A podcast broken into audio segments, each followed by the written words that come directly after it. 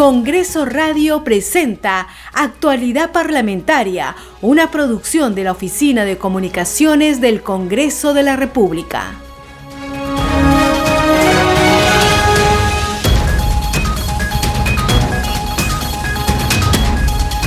¿Cómo están? Muy buenos días, bienvenidos a una edición más de Actualidad Parlamentaria. Hoy es martes 1 de febrero del 2022 Iniciamos un nuevo mes de este año 2022 y las actividades en el Congreso de la República continúan. Está con ustedes Perla Villanueva en la conducción, en los controles Franco Roldán.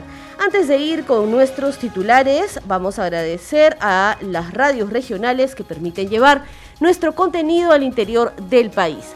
Radio Inca Tropical de Abancay en Apurímac, Cinética Radio en Ayacucho, Radio TV Shalom Plus de Tingo María, Radio Las Vegas de Moyendo Arequipa, Radio Star de Moyendo Arequipa, Radio Madre de Dios de Puerto Maldonado, Radio Amazónica de Satipo en Junín, Radio TV Perú de Juliaca en Puno, Radio Amistad de Lambayeque, Radio El Pueblo de Ayacucho, Radio Satel Perú de Lampe en Puno y Radio La Voz del Valle de Aplau en Arequipa.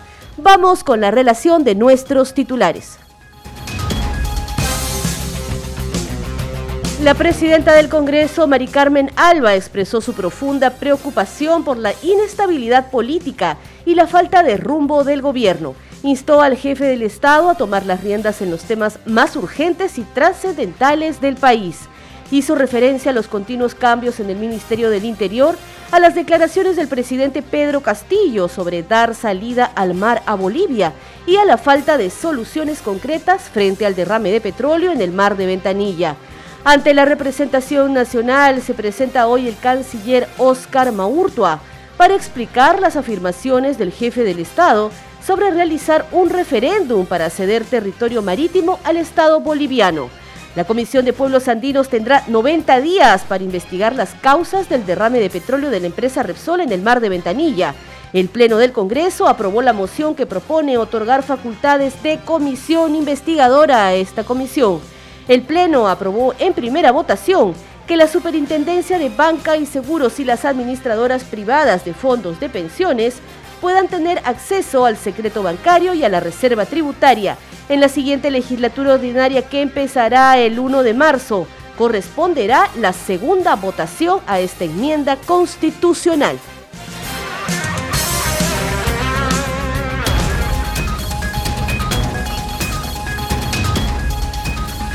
De inmediato vamos con el desarrollo de las noticias. La presidenta del Congreso, Mari Carmen Alba, manifestó su profunda preocupación por la inestabilidad política y la falta de rumbo del gobierno. Hizo referencia a los continuos cambios en el Ministerio del Interior, a las declaraciones del presidente Pedro Castillo sobre dar salida al mar a Bolivia y a la falta de soluciones concretas frente al derrame de petróleo en el mar de Ventanilla. Señores congresistas, Quiero saludar el compromiso de toda la representación nacional para continuar con la agenda legislativa y seguir cumpliendo sin descanso nuestras funciones parlamentarias abordando los temas de interés nacional. Esa es la razón fundamental por la que se planteó la ampliación de la legislatura ordinaria que culminaba el 15 de diciembre hasta el 2 de febrero. Nuestro país atraviesa por momentos difíciles. Por eso expresamos nuestra profunda preocupación compartida con el pueblo peruano por la situación política y la falta de rumbo, producto de la ausencia de decisiones oportunas que es responsabilidad directa del Poder Ejecutivo. Todo eso genera inestabilidad para nuestro país y también para el propio gobierno. Cada poder del Estado debe asumir su responsabilidad con el país.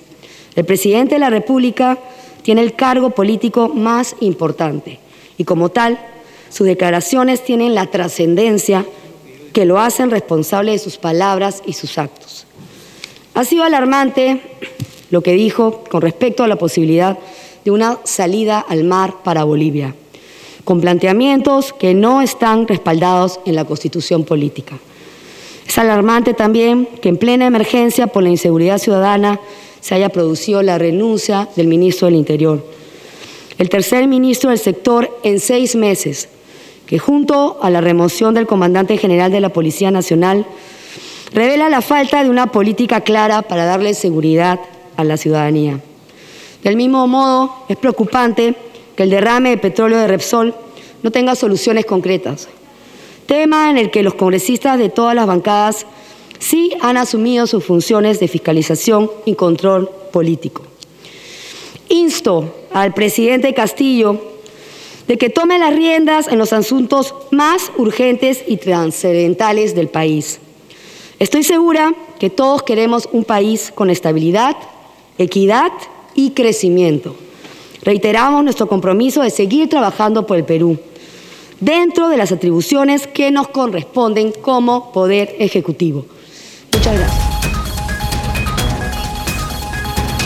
Vamos ahora a contarles que ante la representación nacional se presenta el canciller Oscar Maurtua para explicar las afirmaciones del jefe del Estado sobre realizar un referéndum para ceder territorio marítimo al Estado boliviano. La cita es a partir de las nueve y media de la mañana. Los detalles en el siguiente informe. La moción 1859, a través de la cual se propone invitar al ministro de Relaciones Exteriores, Oscar Maurtua, para que responda si es política del gobierno ceder territorio marítimo a Bolivia, fue debatida y aprobada por el Pleno, que acordó citarlo este martes 1 de febrero a las 9 de la mañana. Previamente, el congresista Elvis Vergara la sustentó tras recordar lo que le costó a nuestro país el reconocimiento de la Corte Internacional de la Haya sobre nuestra soberanía marítima. No tenemos ningún problema en que el acuerdo bilateral que permite al vecino país de Bolivia el uso de parte de 5 kilómetros, si mal no recuerdo, de franja costera eh, para cuestiones comerciales. No, no, no, tenemos ningún inconveniente con eso. Es más, yo creo que es un buen gesto de parte de países vecinos. ¿no? Sin embargo, cuando se habla de soberanía, cuando se habla de ceder eh, territorio, y es otra cosa. El congresista Alejandro Muñante fue enfático en señalar que el mandatario peruano tiene como deber hacer cumplir nuestra constitución y defender nuestro territorio. El presidente del Perú tiene como función primordial el cumplir y hacer cumplir la constitución. Y la constitución es clara en cuanto a nuestra soberanía, es clara en cuanto a, la defensa de los, intereses de nuestra nación. Por eso, Presidenta, exhortamos desde aquí al presidente de la República a rectificarse públicamente por estas peligrosas declaraciones. Al respecto, el presidente de la Comisión de Relaciones Exteriores, Ernesto Bustamante, pidió que se acumule su moción relacionada al tema, pero que se incluya la invitación a la presidenta del Consejo de Ministros, Mirta Vázquez, a fin de que aclare cualquier coordinación con el gabinete. Lo que ha dicho el presidente de la República no solamente es un tema de Cancillería, es un tema de coordinación con el resto del gabinete. Hay un artículo en la Constitución que dice que los ministros son solidariamente responsables de cualquier acto penado e incorrección que comete el presidente en el ejercicio de sus funciones.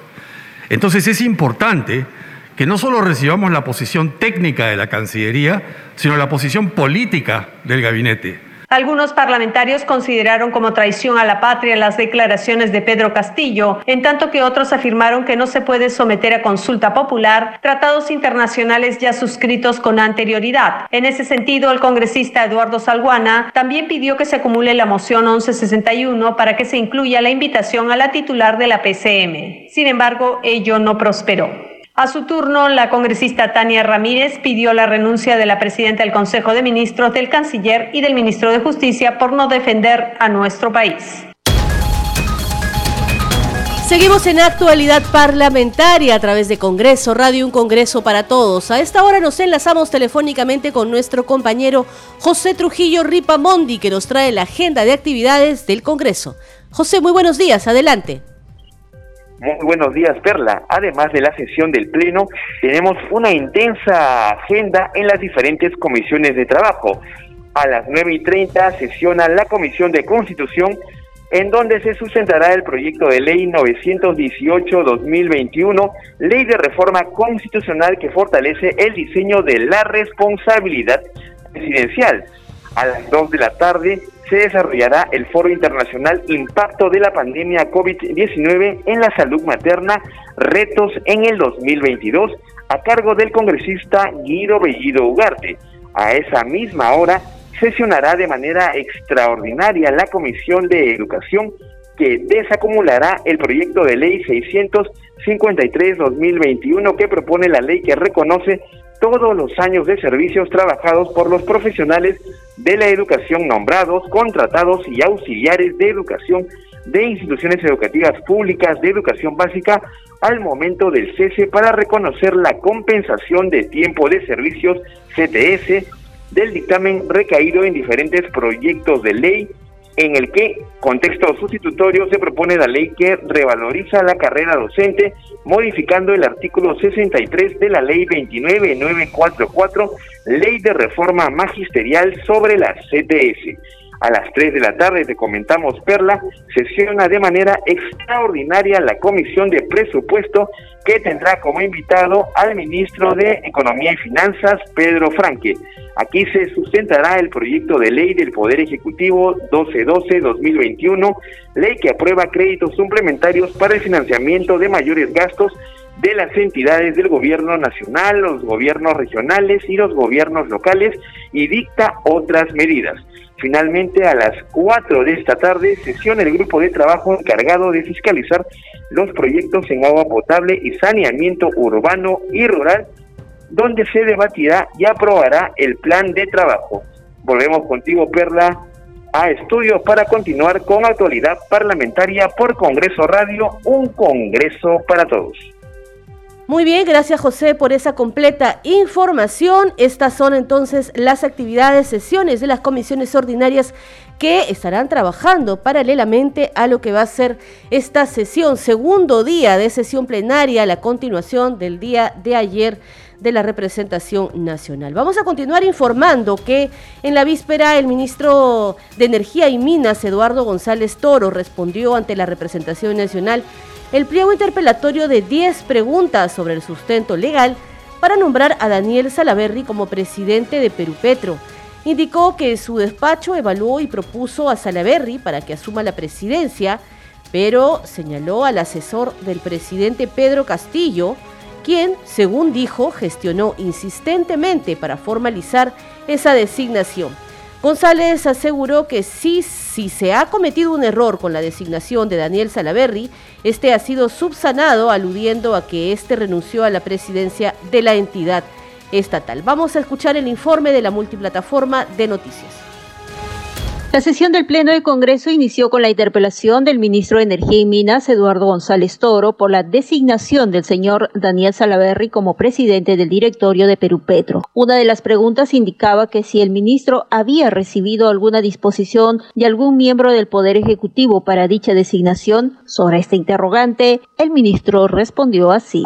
La evaluación y propuesta se realizó en mi despacho, la cual fue comunicada verbalmente al señor Viberto Castillo León, asesor FAC del despacho presidencial, quien a partir de ese momento comenzó a gestionar la propuesta insistentemente. Lamentablemente no nos dimos cuenta de que esas insistencias estaban dirigidas a, que a trabajar el tema directamente con el señor Salaverry. También se le preguntó si antes de la designación del señor Salaberry se realizó alguna entrevista o reunión previa. Sí tuve una conversación previa porque nosotros anteriormente ya habíamos conversado durante la campaña. Las fechas exactas no las tengo, pero fueron previas a su designación.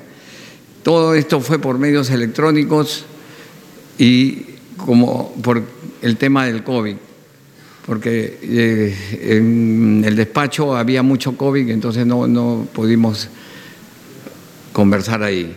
Después de esto, nos reunimos otra vez más en el despacho y se le solicitó ahí, fue a raíz del, de lo que ustedes observaron y pasó a Contraloría, tuvimos otra reunión para plantearle la solución a esto. Sobre su hoja de vida del señor Salaberry, el ministro dijo que sí contaba con experiencia en conducir un órgano colegiado en el sector público en su condición de expresidente del Parlamento Nacional y que también había participado en las comisiones de Talara y del gas de camisea. Al finalizar su intervención, el ministro González expresó sobre el derrame de petróleo en el mar peruano que ha generado un gran daño a la naturaleza de nuestro país. Dijo que lo primero es limpiar y remediar para después buscar a los culpables y castigarlos severamente. Informó que vienen elaborando las nuevas normas para poder evitar estos problemas a futuro. Esto es actualidad parlamentaria a través de Congreso Radio, un Congreso para todos. Seguimos en la Comisión de Producción. El titular de esta cartera, Jorge Prado Palomino, expuso las políticas y medidas en favor de los pescadores artesanales afectados por el derrame de petróleo en las playas de Ventanilla. Tras su exposición, legisladores de diversas bancadas intervinieron. El congresista Pasión Dávila pidió que el gobierno tome medidas más severas con la empresa responsable. A su vez, el legislador Flores Ruiz indicó que el plan de contingencia para los pescadores afectados no es el más idóneo y por su parte el congresista Jaime Quito precisó que serán las autoridades las que determinen las sanciones a la empresa Repsol. Escuchemos el reporte de nuestra compañera Marian Jauregui que nos amplía esta noticia. Para informar el trabajo que se ha realizado en la Comisión de Producción, Micro y Pequeña Empresa y Cooperativas del Congreso. En esta sesión estuvo presente el ministro de la Producción, Jorge Prado Palomino, quien ha dado cuentas de las acciones que ha realizado su sector ante el derrame de petróleo que viene afectando a muchos pescadores artesanales. También estuvieron representantes de estos trabajadores. Por ejemplo, un representante de la Asociación de Pescadores Artesanales de Chancay, quien dice que la contaminación ha llegado hasta este punto y que también se ven perjudicados con el derrame. Y también estuvo el presidente de la Asociación de Pescadores, Armadores, Estibadores Artesanales de la playa Bahía Blanca de Pachacútec en Ventanilla, quien eh, denuncia que hasta el momento no les han indicado qué actividad laboral alternativa pueden realizar mientras no puedan dedicarse a la pesca artesanal. Por su parte, el presidente de la comisión, Jaime Quito Sarmiento, ha indicado que se ha enviado solicitudes de información tanto al ministro del Ambiente como al ministro de la Producción para que de igual forma puedan dar cuenta de las acciones que realizan sus sectores a fin de palear un poco esta crisis medioambiental generada por el derrame. Finalmente, informó que también se ha enviado un oficio a la presidenta del Consejo de Ministros, Mirta Vázquez, solicitando información sobre las acciones que desarrolla el Ejecutivo en torno a las investigaciones y sanciones a la empresa Repsol. Es todo cuanto hay que informar. Adelante. Agradecemos a Marian Jauregui, nuestra colega de la multiplataforma de noticias, por ese reporte. Y sobre esta crisis medioambiental ocasionada tras el derrame de petróleo de la empresa Repsol en el mar de Ventanilla, el Pleno del Congreso aprobó la moción que propone otorgar facultades de comisión investigadora a la Comisión de Pueblos Andinos para indagar las acciones que precisamente habrían sido causa de este derrame de petróleo en las costas del litoral limeño. Escuchemos. De Pueblos Andinos, Amazónicos y Afroperuanos, Ambiente y Ecología, de conformidad con el artículo 97 de la Constitución Política del Perú y el artículo 88 del Reglamento del Congreso, para investigar por un plazo de 90 días hábiles las acciones de los funcionarios públicos privados que ocasionaron el derrame de petróleo de la empresa multinacional Repsol IPFSA en Ventanilla y sus consecuencias en el medio ambiente y la ecología. Señores congresistas, sírvanse marcar su asistencia para proceder a votar. Para la aprobación de la moción se requiere 46 votos. Asistencia cerrada. Han registrado su asistencia 114 congresistas al voto. Votación cerrada. Han votado a favor 110 congresistas, uno en contra, dos abstenciones. Ha sido aprobada la moción de orden del día 1800. 68. Fue la congresista Margot Palacios, titular de la Comisión de Pueblos Andinos, quien sustentó este pedido eh, de otorgar facultades de comisión investigadora a la Comisión de Pueblos Andinos. Para dicho efecto, la Comisión de Pueblos Andinos, Amazónicos, Afroperuanos, Ambiente y Ecología solicita que otorgue facultades de comisión investigadora que permitirá esclarecer los hechos materia de investigación por un plazo de 90 días y por las consideraciones eh, expuestas, señora Presidenta del Congreso de la República, solicitamos que se dé a conformidad del artículo 97 de la Constitución Política del Perú y el artículo 88 del reglamento del Congreso para darnos facultades para investigar por un plazo de 90 días hábiles las acciones de los funcionarios públicos privados que ocasionaron el derrame del petróleo en Ventanilla el 15 de enero del 2022 y las responsabilidades de las empresas refinera La Pampilla SAA y la, y la multinacional Repsol IPF SA y sus consecuencias en el medio ambiente y la ecología. Esto es actualidad parlamentaria. Seguimos en Congreso Radio, un Congreso para todos. Ante la evidencia de que Fray Vázquez Castillo, sobrino del presidente Pedro Castillo Terrones, presentó una prueba COVID falsa para no asistir a la Comisión de Fiscalización y Contraloría, su titular, Héctor Ventura Ángel, sostuvo que ha cursado un oficio al Procurador del Congreso para que tome acciones pertinentes en salvaguarda de los intereses de la institución. Interrogado por los hombres de prensa del frontis de Palacio Legislativo, Ventura precisó que frente al conocimiento de una noticia es necesario tomar acciones pertinentes.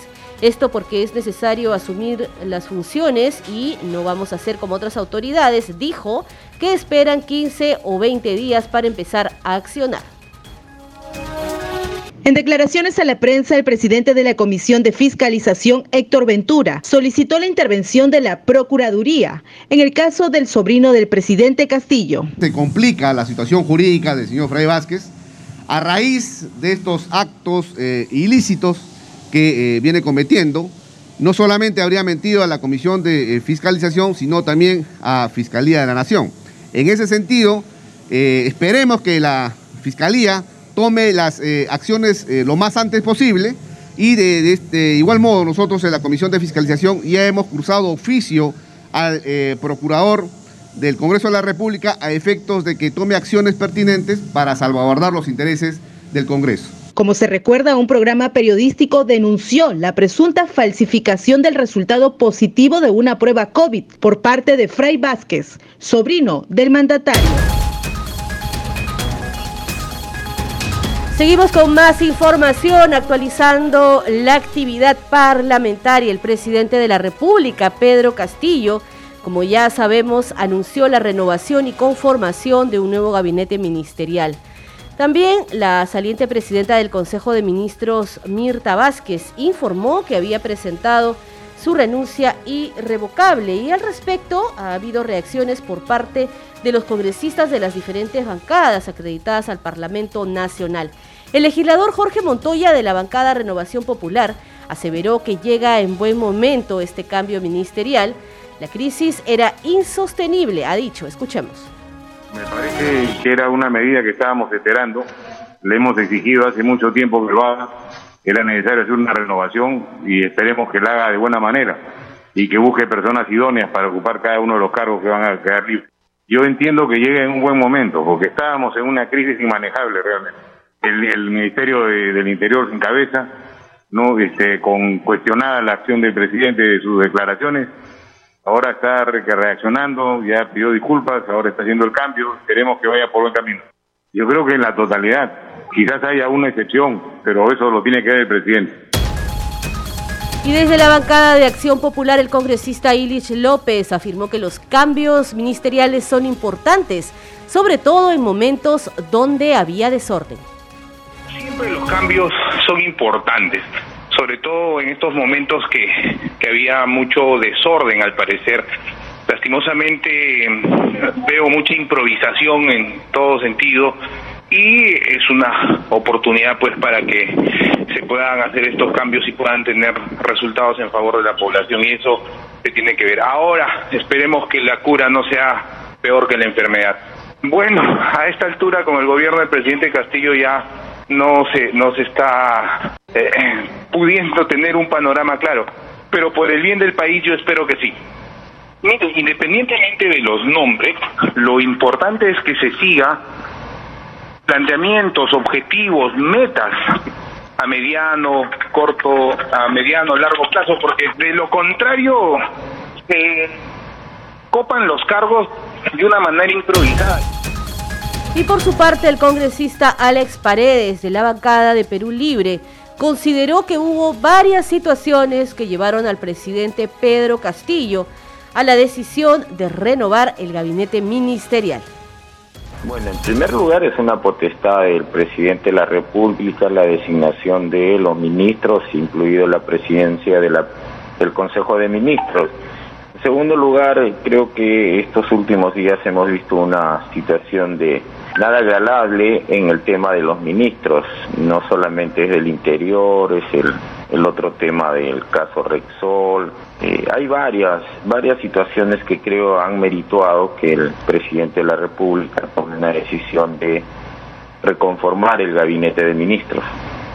Creo que solamente va a ser el cambio de algunos ministros, probablemente la ratificación de otros.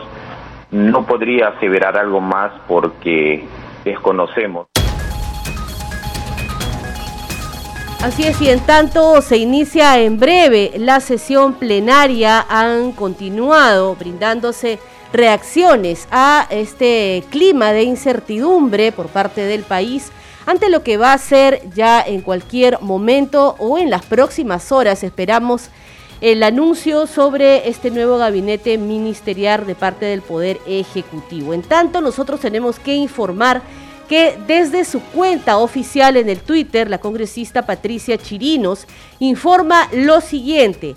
He decidido presentar acusación constitucional contra el presidente Castillo por sus permanentes infracciones constitucionales, su incapacidad flagrante y la evidente corrupción de su gobierno.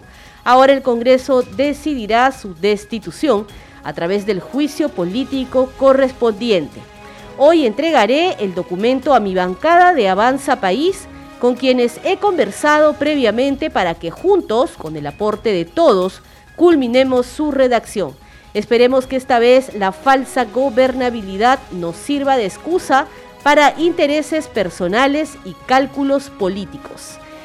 Es lo que señala entonces la congresista Patricia Chirinos, quien a través de su cuenta oficial de Twitter está informando que se ha decidido presentar acusación constitucional contra el presidente Pedro Castillo. Estamos llegando a la parte final de esta manera de lo que es esta edición de actualidad parlamentaria. En breve va a sesionar el Pleno del Parlamento, como ya sabemos, para recibir hoy ante la representación nacional al canciller Oscar Maurtua, que precisamente va a explicar las afirmaciones del jefe del Estado sobre realizar un referéndum para ceder territorio marítimo al Estado boliviano. Nos vamos. Antes recordarles que este programa llega a las regiones del país gracias a las siguientes emisoras. Radio Inca Tropical de Abancay en Apurímac, Cinética Radio en Ayacucho, Radio TV Shalom Plus de Tingo María, Radio Las Vegas y Radio Star de Mollendo en Arequipa, Radio Madre de Dios de Puerto Maldonado, Radio Amazónica de Satipo en Junín, Radio TV Perú de Juliaca en Puno, Radio Amistad de Lambayeque, Radio El Pueblo de Ayacucho, Radio Satel Perú de Lampa en Puno, Radio La Voz del Valle de Aplau en Arequipa. Estuvo con ustedes en la conducción Perla Villanueva en los controles Franco Roldán. Sigue en sintonía de Congreso Radio, un congreso para todos. Congreso Radio presentó Actualidad Parlamentaria, una producción de la Oficina de Comunicaciones del Congreso de la República.